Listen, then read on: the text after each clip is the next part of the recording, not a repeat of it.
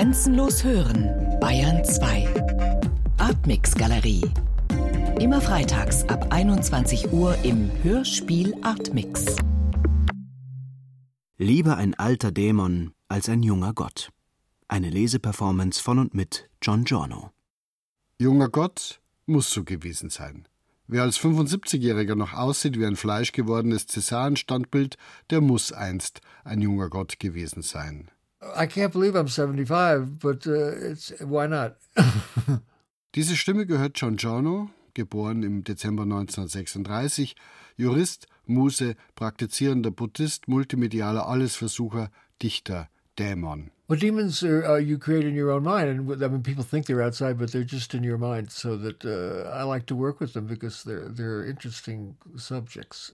John Giorno zog es als Teenager bereits in die große Stadt, nach New York. Das Studium der Rechte war bald Nebensache. Aus einem Zufall heraus schienen alle meine Freunde irgendwie Künstler zu sein. Andy Warhol, Robert Rauschenberg, Jasper Johns, die Pop-Art-Leute eben. Heute gehen einem die Namen leicht von der Zunge, aber 1961 kannte die keiner. 1961 hatte Andy noch keine einzige Ausstellung gemacht, und Jasper und Bob, denen reichte zwei Jahre vorher oft das Geld nicht für ein warmes Essen. Bob, Jasper, Andy, aus Freunden wurden Liebhaber, aus Liebhabern wurden Weltstars. Pop art happened in the 60s and it transformed the world in this profound sense. You cannot, in 2012 or whatever year from then to now, you cannot do anything without having, some, having dealt with that reverberation. Als Andy und ich zusammen waren, konnte ich am frühen Abend begutachten, was er tagsüber gemacht hat. Nach gut eineinhalb Jahren dachte ich mir schließlich, was der mit seinen fertig vorgefundenen Materialien kann, das sollte ich doch mit Worten fertigbringen. In der geahnten Tradition von Dos Passos, Ezra Pound oder T.S. Eliot, in der gefühlten Nähe zu den Beat Poets um Allen Ginsberg, die zu Beginn der 60er Jahre zwischen den USA, Paris und Marokko pendelten, zwischen Rauschgift und Radikalisierung, zwischen Popularität und selbstgewählter Absonderlichkeit, in der kreativ also höchst aufgeladenen Downtown-Szene Manhattans um 1964 versuchte sich John Giorno als Wortverdreher, als Monteur von Inhalten, kurz als zeitgenössischer Dichter. What I do when I write is I say these words as I'm writing them. You know, like uh, words come in phrases or thoughts, and I work on them from the very first second, what they sound like. And there are these natural rhythms that you don't have to put there, they're, naturally. and then as one performs it, and and I rehearse as I write a poem. So I build the sound part of it as I'm building the content part of it, you know. Auch aus den Dichterfreunden wurden Liebhaber, erst Brion Gysin, später William S. Burroughs. The best thing about William is he's one of the most brilliant people I ever met. His mind was so brilliant. His mind was much more brilliant than anything in his books. I mean, because we lived on a daily basis. Every night we had dinner together uh, and would smoke a number of joints and drink vodka.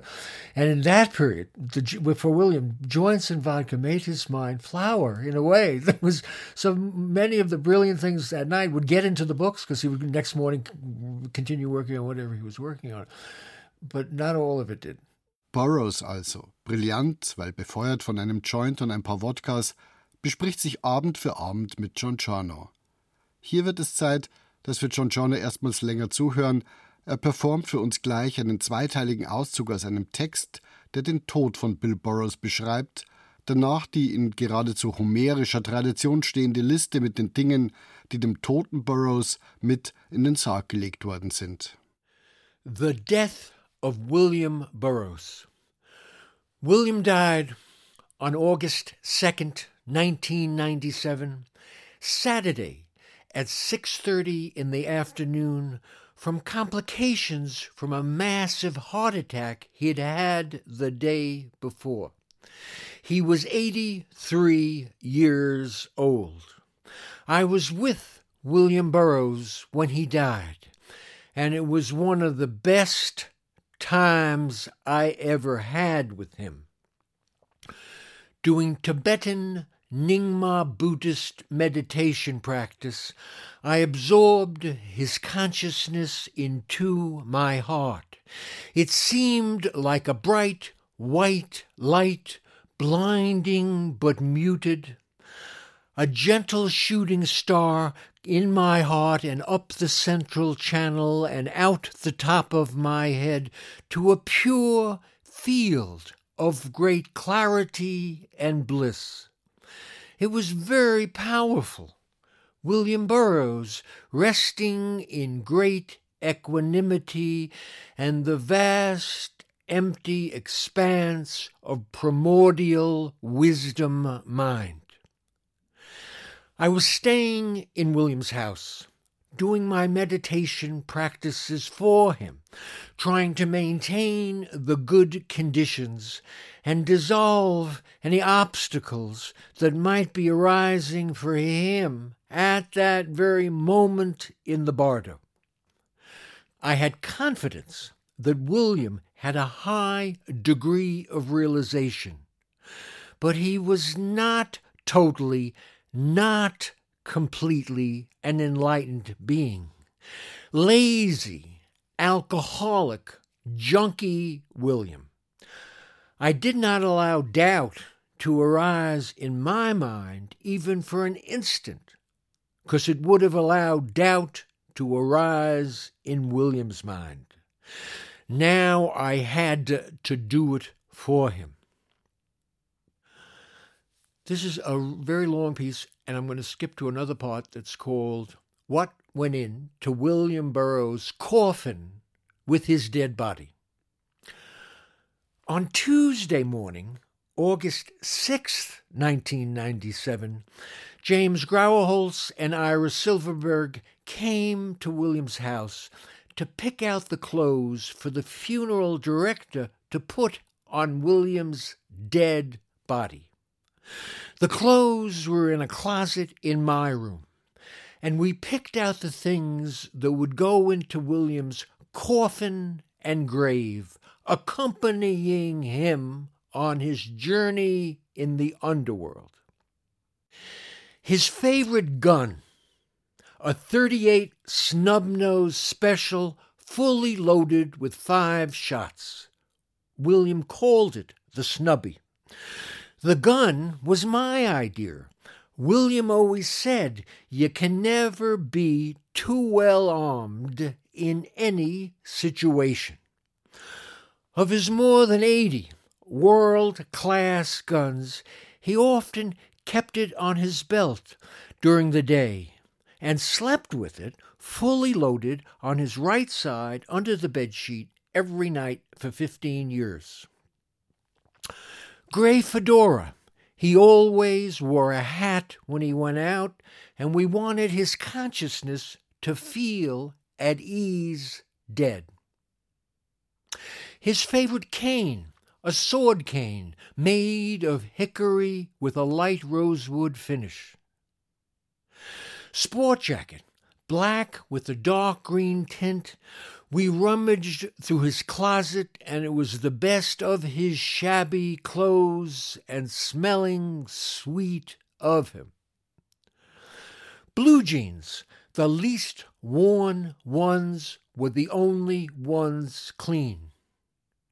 Jockey underwear and socks. Black shoes, the ones he wore when he performed.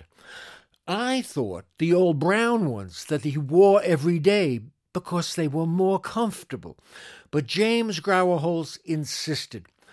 There's an old CIA slang that says getting a new assignment is getting new shoes. White shirt. We'd bought it in a men's shop in Beverly Hills in 1981 on the Red Night Tour.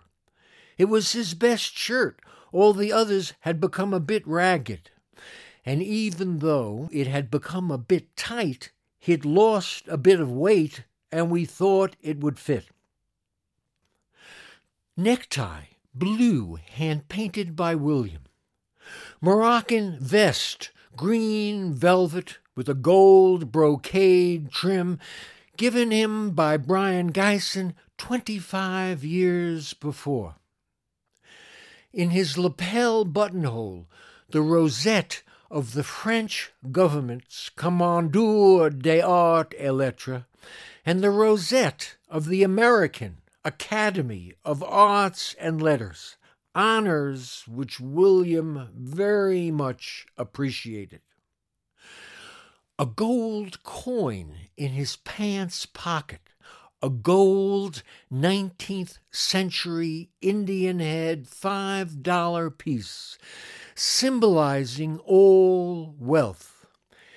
He would have enough money to buy his way in the underworld. His eyeglasses in his outside jacket pocket. A ballpoint pen, the kind he always used. He was a writer and sometimes wrote longhand.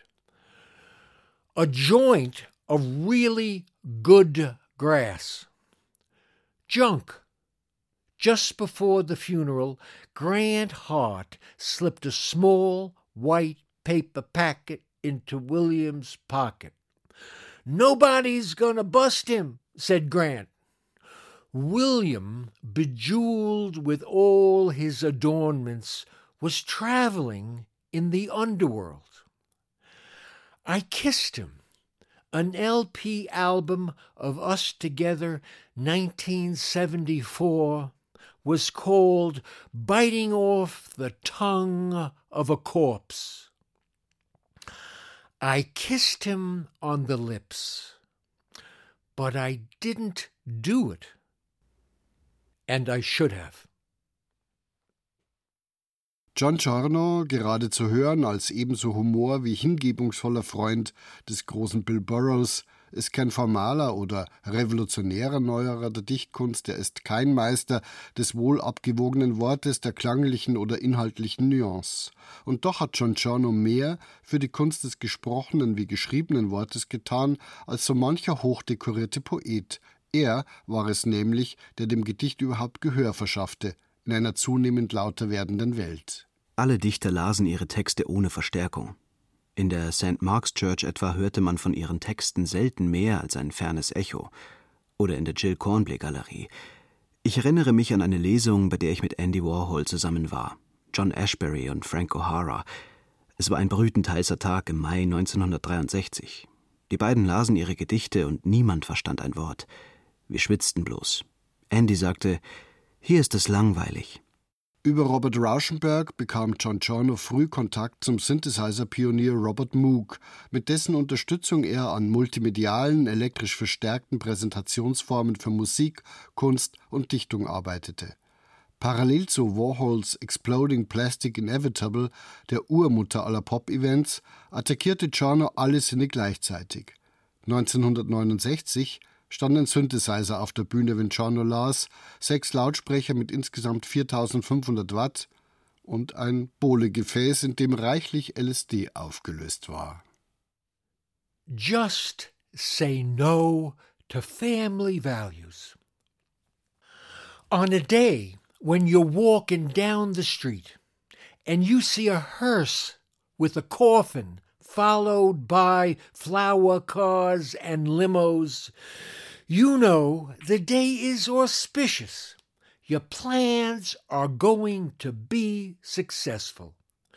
But on a day when you see a bride and groom and wedding party, watch out, be careful. It might be a bad sign. Just say no to family values and don't quit your day job. Drugs are sacred substances, and some drugs are very sacred substances. Please praise them for somewhat liberating the mind. Tobacco is a sacred substance to some, and even though you stopped smoking, show a little respect. Alcohol is totally great. Let us celebrate the glorious qualities of booze. And I had a good time being with you. Just do it. Just do it. Just don't not do it. Do it. Christian fundamentalists and fundamentalists in general are viruses, and they're killing us, multiplying and mutating, and they're destroying us. Now you know you gotta give strong medicine to combat a virus. Who's buying?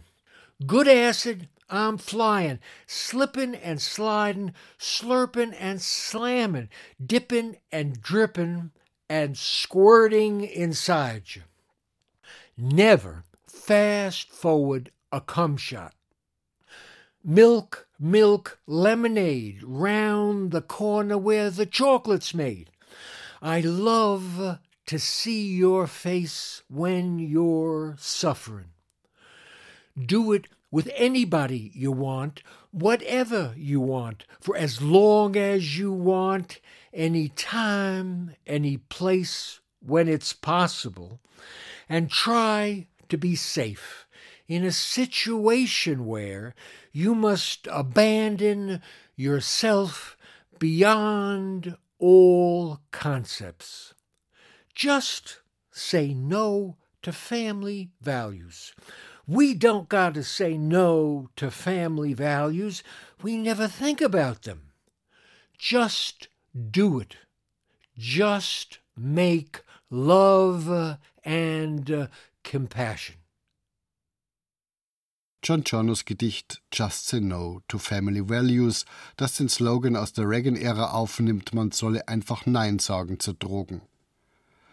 Während der oft genug reaktionär gefärbten 80er Jahre sang Giorno seine Gedichte meist laut zur Begleitung einer mal mehr, mal minder prominent besetzten Rockband.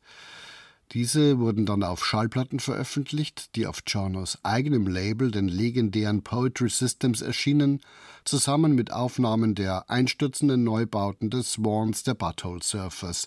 Frank Zappa veröffentlichte dort ebenso wie Laurie Anderson oder Debbie Harry. John Giorno hatte schon in den ausgehenden 60er Jahren erkannt, dass man mit der Form Gedicht die damals neuen Medien wie etwa die Langspielplatte wunderbar nutzen konnte. Zu Weltruhm verhalf ihm die Gedichte auf Anrufbeantworter Ausstellung im Museum of Modern Art aus dem Jahr 1970, wo millionenfach angerufen worden ist. Zur selben Zeit fand John Giorno Zugang zum Buddhismus, den er bis heute praktiziert. Er legt aber Wert darauf, kein buddhistischer, sondern allerhöchstens ein schwuler Dichter zu sein. Seine Gedichte aus den 70er Jahren gelten als wunderbare Zeugnisse einer sich befreienden schwulen Community, bis AIDS kam. HIV is the tragedy of our times that, that uh 1980s was catastrophic. It was like one's life was lost. all those things, sexual liberation, all those, all the liberations. And somehow now, uh, 30 years have passed, and AIDS is not the same problem. I mean, one has been able to work with it, and it's changed. Hasn't gone away, but it's changed. Ob man Giornos Gedichten auf einem Anrufbeantworter, auf Schallplatte oder versteckt in einem Glückskeks begegnet, ihre manchmal unverstellte Psychedelik, ihre oft naiv wirkende Menschenliebe, ihre häufig drastische Darstellung von Sex, ihr Schockwert genauso wie ihre Fähigkeit zur Empathie werden den Zuhörer selten unberührt lassen. Wer einen gedruckten Einstieg in das Werk von John Joyner bevorzugt, 2008 erschien Subduing Demons in America, eine Anthologie mit Gedichten aus den Jahren 1962 bis 2007. It doesn't get better. It doesn't get better. It doesn't get better. It doesn't get any better. It doesn't get any better than this. It doesn't get any more fabulous. And as bad as it is, it does not get any better. Stuck in a traffic jam and the scenery is beautiful, irritating gusts of boredom, and on the radio is playing. If you don't like my oceans, don't swim in my seas. You can't hurt me, 'cause storms can hurt the sky. Sugar skulls and long necklaces of rotting human skulls, of police officers lawyers and judges, the triumph over abuse and injustice. Fat chance, ringed alarm, I could not save you. You are addicted to anger and complaining. When you got hepatitis, everything looks yellow. My anger ate the goose that laid the golden egg, thick bacon and a little something sweet. And the most surprising change is being the God of your enemy. The eagles fly below us. The illusion that makes life bearable, the illusion that makes life bearable, the illusion that makes life bearable. When you lose the illusion that makes life bearable, when you lose the illusion that makes life bearable, when you've lost whatever it is you believed or invented, were imprinted or scarred by unthinkable loss. Delusion inside delusion inside delusion. Everything is delusion, including wisdom. And then there's the illusions that make life bearable, the illusions that make life bearable, the illusions that make life bearable. I'm here to do whatever is your pleasure. Empty words, gone without a trace. All I had to do was get through it. All I had to do was get through it. All I had to do was get through it. You can't win, you can't lose, and you can't even quit the game. The sand is snow, a hurricane in a drop of cum you will find your true love in the end. You will find your true love in uh, the end. You will find your true love in the end. When you die, you will find your true mind. In the darkest night is the brightest light, clear unlocatable wisdom emptiness. Es wird vielleicht nicht besser, aber anders. Wir hören jetzt gleich ein episches Gedicht von John Chernow, das zum Zeitpunkt der Aufnahme, also Mai 2012, noch unveröffentlicht war und den Titel trägt God Viracocha and the Stone Giants, eine Radio-Uraufführung. Das Gedicht ist inspiriert von indianischen Schöpfungsmythen, hat mal psychedelische, mal fabelhafte Züge und war während der Aufnahmen der einzige Text, den John Giorno noch vom Blatt lesen musste. Alle anderen Gedichte trug er auswendig vor. Ich wollte von ihm wissen, was die Inspiration für diesen doch sehr langen, sehr epischen Text gewesen ist.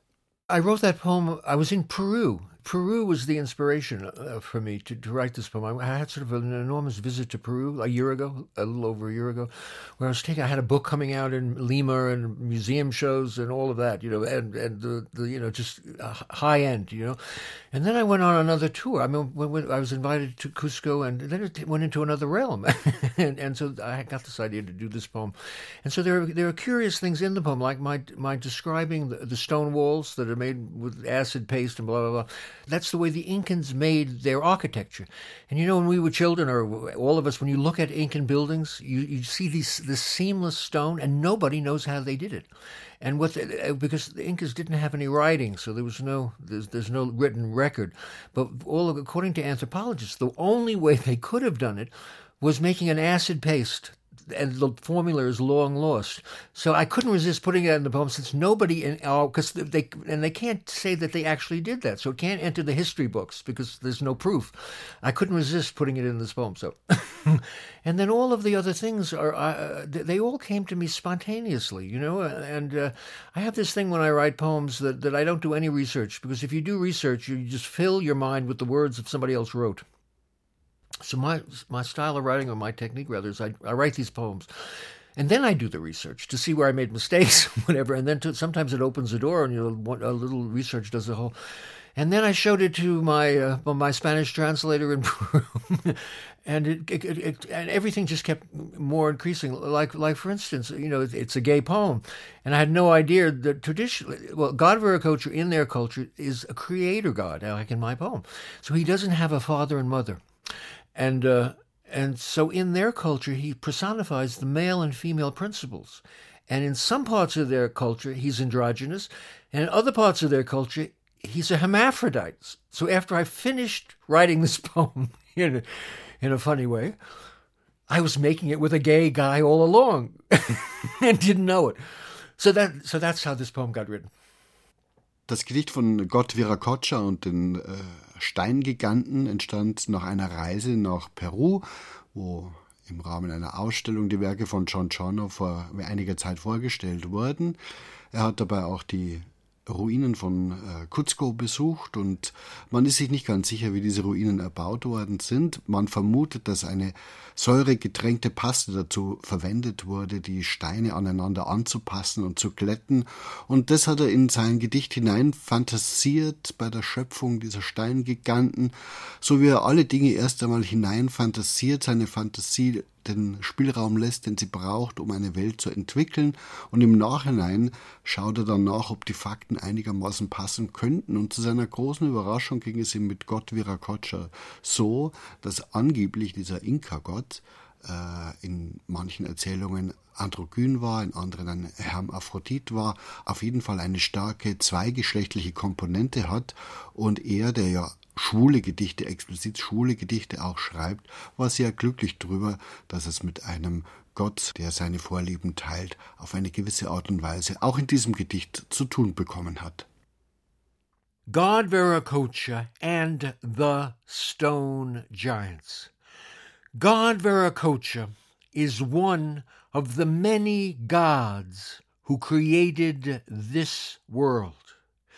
God Viracocha is good looking, sun tanned, medium height, almost beardless, rosy cheeks, strong brow, and an incredibly beautiful face. His eyes are a hook with a shining kindness, radiating a wonderful sexual warmth. His voice has a deep, attractive resonance. He is wearing white cloth tied around the waist with braided gold and a red mantle on his left shoulder. He can be fiercely wrathful and a nightmare, shy and deeply loving. His mind is the most incredibly brilliant and being with a great pleasure. We are in the middle floor of a three storied palace called the Copper Colored Mountain. I am visiting him, and we sit together on cushions covered with colorful, finely woven textiles of flowers, plants, and vegetables. In a square room with stone walls made with a special technique by the architects and builders who use a thick acid paste to soften and melt the rock surfaces, fitting the stones together seamlessly, which harden, remaining separate, perfectly joined.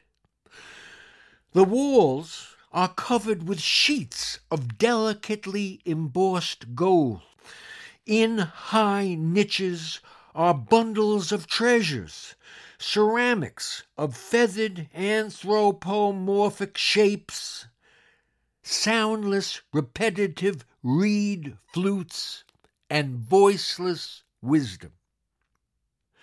God Viracocha tells me this story that happened a very long time ago, before our history began.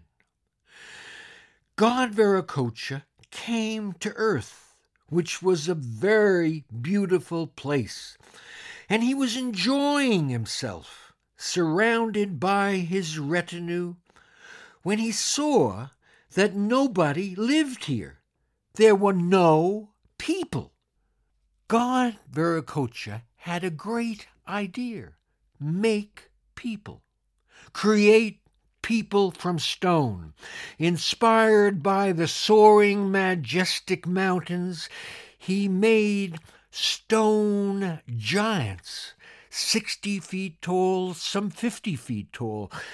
Their legs were black basalt from the oceanic ridges of tectonic plates, pelvises of bluestone oozing rust, torsos of gray granite with sheens of quartz crystals, arms of wrinkled sedimentary rock ribboned with color. Their heads were boulders that had rolled around since the Ice Age.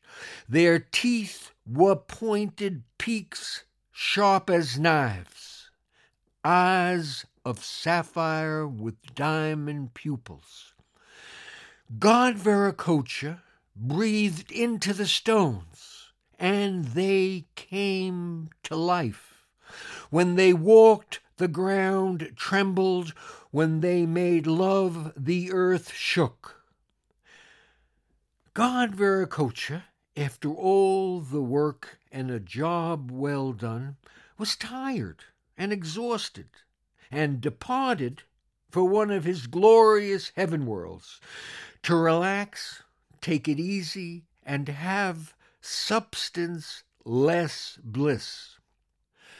Preoccupied by his divine activities, he occasionally fondly remembered the stone giants on earth, sent them blessings, sometimes in the form of gold and business opportunities, sometimes in gusts of celestial wind filled with useless good things but basically forgot about them.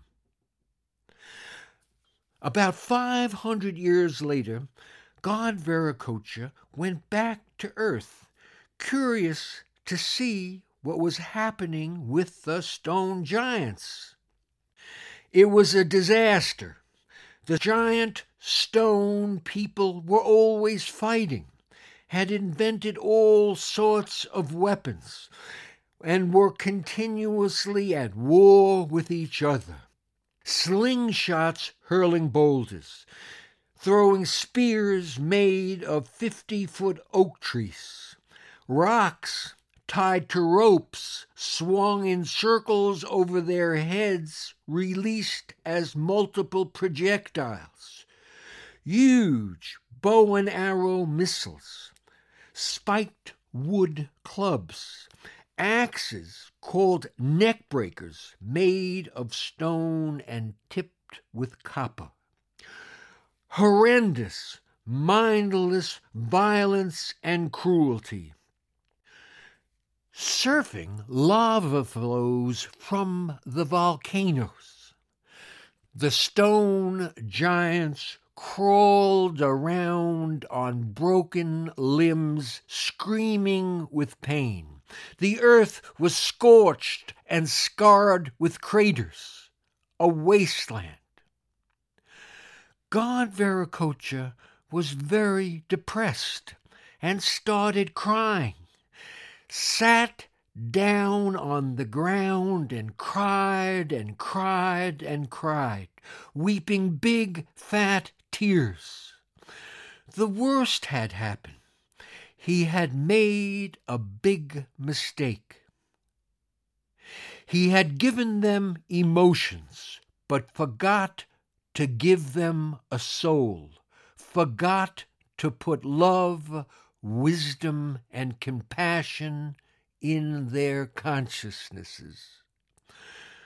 God Viracocha stood up, put on the gold crown with the red feather headdress, and got furious. He raised his arm with the gold star headed spear, and his mantle, sewn with feathers, burst into flames and surrounded him with fire. Strikes of lightning and thunder earthquakes set off volcanic eruptions and nuclear explosions, melting the eternal snow and ice in the highlands. Torrential rain poured down relentlessly. A great flood rose and covered the mountain tops and destroyed the stone giants, annihilated them completely. Triumphs and disasters. Still today, you can see the remnants of the disembodied giants, broken rock thighs protruding from mountainsides, cracked torsos embedded in hills, stone bellies laying in valleys. God Viracocha can also see the future as well as the past and present. And interned in the mountains, along with the broken stone giants, are the dead of the massacres of the conquistadores, the army and the terrorism of the Shining Path, executions and epidemics, car bombs and death squads, six million people killed then and 70,000 people killed now. The Quechua language lost and culture destroyed. It was very depressing. The very worst was true. God Viracocha departed earth disappointed, heartbroken, and disgusted, and went to one of his highest heavens, the palace of the union of great bliss, to forget about it and he forgot about it. But every once in a while, for a fleeting moment, he remembered the horror of the stone giants and the hell he made. God Viracocha is telling me this story. I am visiting him in the palace of the copper colored mountain. We are drinking, smoking cigars and joints, and have coca leaves in our cheeks. Talking to him is touching him. Hearing him is the warm tenderness of his embrace. Put your arms around me, baby. Hold me tight. Put your arms around me, baby. Hold me tight. Put your arms around me, baby. Hold me tight. Warm, naked skin, huge hugs, deep kisses feel really good. Happy, thank you more, please. Happy, thank you more, please. Happy, thank you more, please. Happy, thank you more, please. Dicks, tongues, tits, and assholes. Kissing in our heart minds substanceless amyl nitrate, pulling free in full glory in one taste without concepts, without substance, formless and emptiness. Coming makes your life longer, a long life blessing as a bonus. Catch the afterglow, an eternity in bed, doing nothing, resting in perfection. I could feel in the mind of God Viracocha a subtle residue of sadness, almost imperceptible, the trace of something unresolved. Sure enough, shortly after, in a spontaneous burst of curiosity, he puts on the headdress and crown, mounts the shoulders of his golden winged hummingbird, and goes back to earth to see what is happening. He was very surprised. It had become beautiful again. Green trees covered the mountains, forests of flowers, rivers of crystal clear water.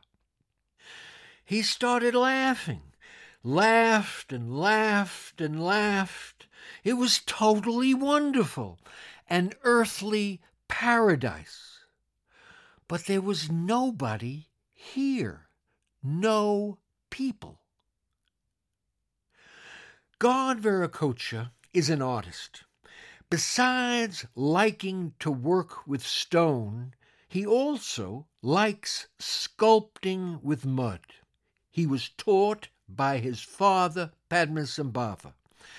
He sat down by the lake and started playing with the soft, wet clay, working it quickly, making little figures, creating small people, splashing water on them, working the clay with his fingers, making men and women in different color clays, some skinny, some plump, some tall, some short, shaped their cheekbones, eyes, and lips.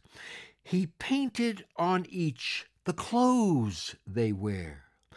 God Viracocha lovingly made the Quechua people. God Viracocha lovingly created the ethnic diversity of the Quechua people. He held them in his hands laughed and laughed and laughed, and put each in their own unique place of origin, and blew his breath into them. Wind of light went into each, becoming blood and bones, muscle and skin, created consciousnesses.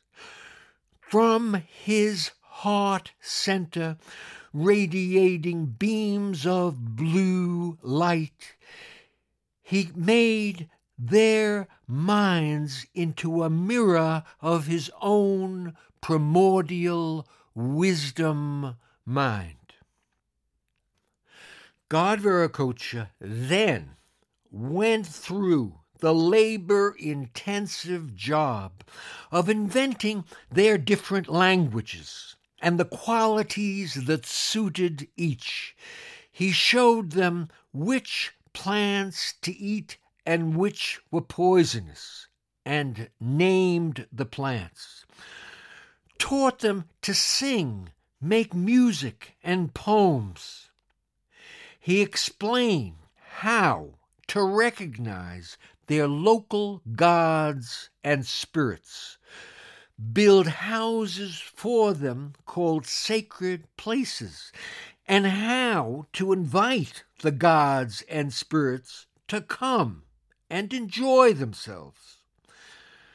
And being pragmatic, how to appease them with blood sacrifice.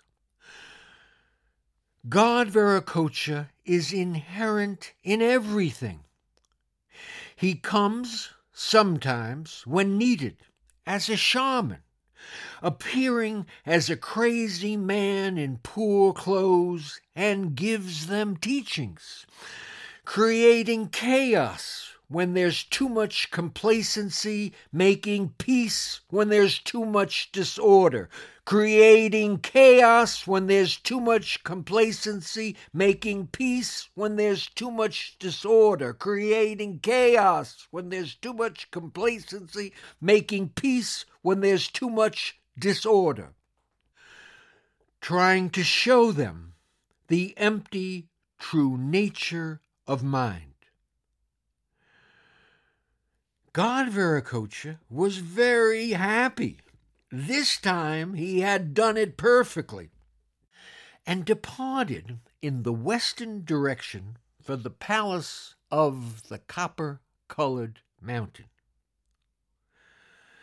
A short time later, which is a long time in God world time, God Viracocha had a strong feeling about making beings from stone.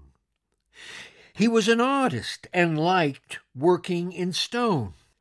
He went back to the lake and made new stone giants, with all the magnificence of the old stone giants, making them more beautiful, awesome, taut strength in granite carved by glaciers, bluestone draped with moss and mottled with lichen.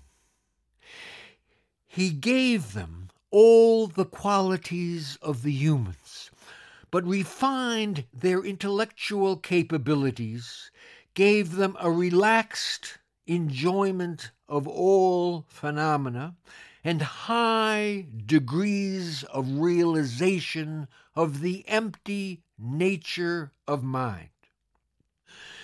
God Viracocha also knew, fortunately, that humans and the new stone giants could not successfully inhabit the same world. It was trouble.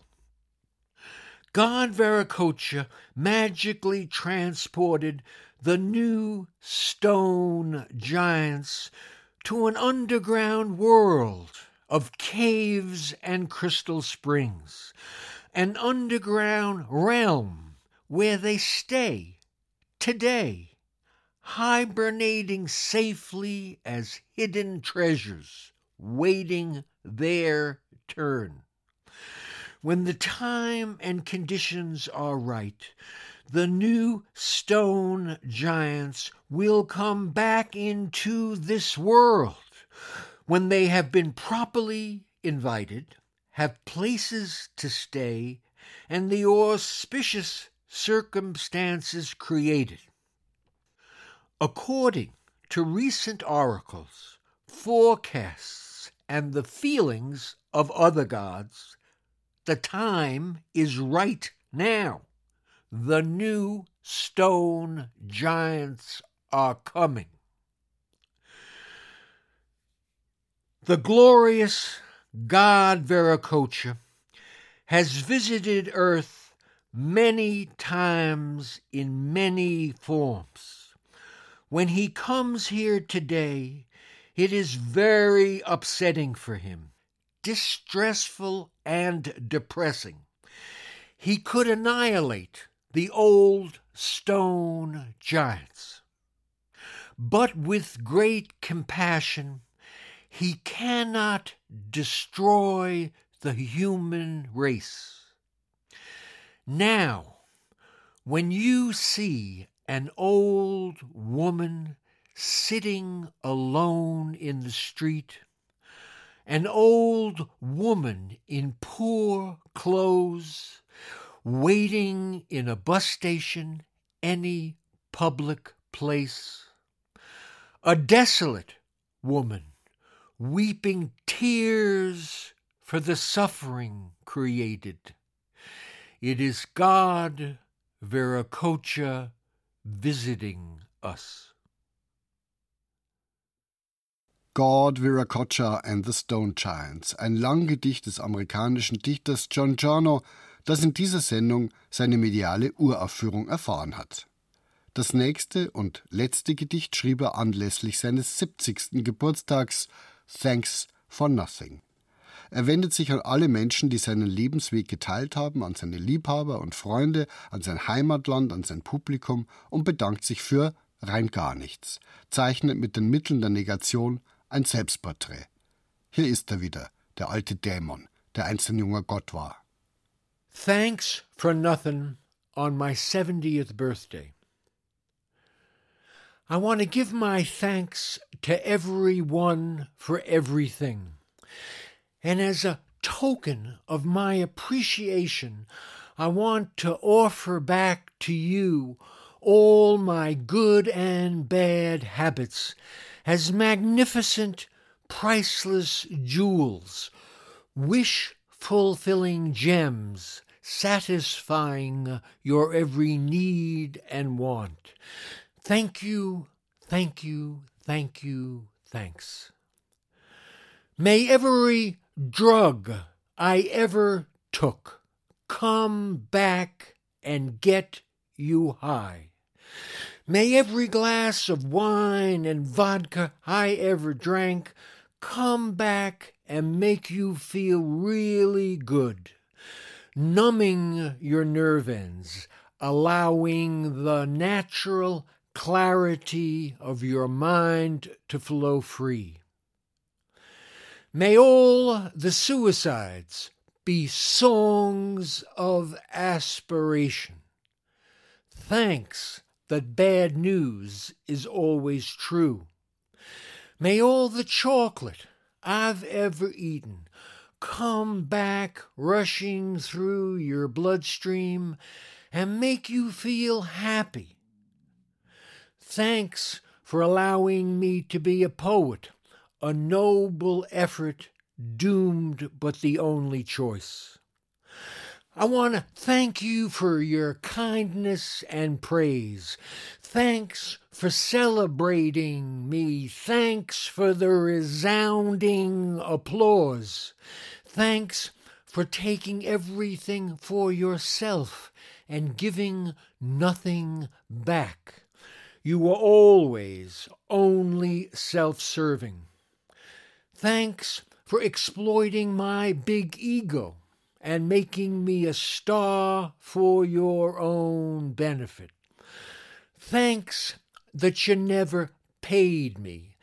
Thanks for all the sleaze. Thanks for being mean and rude and smiling at my face. I am happy that you robbed me. I am happy that you lied. I am happy that you helped me. Thanks. Grazie. Merci beaucoup. May you smoke a joint with William and spend some intimate time with his mind, more profound than any book he wrote. I give enormous thanks to all my lovers, beautiful men with brilliant minds, great artists, Bob, Jasper, Ugo, may they come here and make love to you. And may my many other lovers of totally great sex, countless lovers of boundless, fabulous sex, countless lovers of boundless, fabulous sex, countless lovers of boundless, fabulous sex. In the golden age of promiscuity, may they all come here and make love to you, if you want. May they hold you in their arms, bawling to your heart's delight, bawling to your heart's delight, bawling to your heart's delight. May all the people who are dead, Allen, Brion, Cookie, Jack, and I do not miss any of you I don't miss any of them. No nostalgia. It was wonderful that we loved each other, but I do not want any of them back. Now, if any of you are attracted to any of them, may they come back from the dead and do whatever is your pleasure. May they multiply and be the slaves of whomever wants them, satisfying your every wish and desire. But you won't want them as masters, as their demons.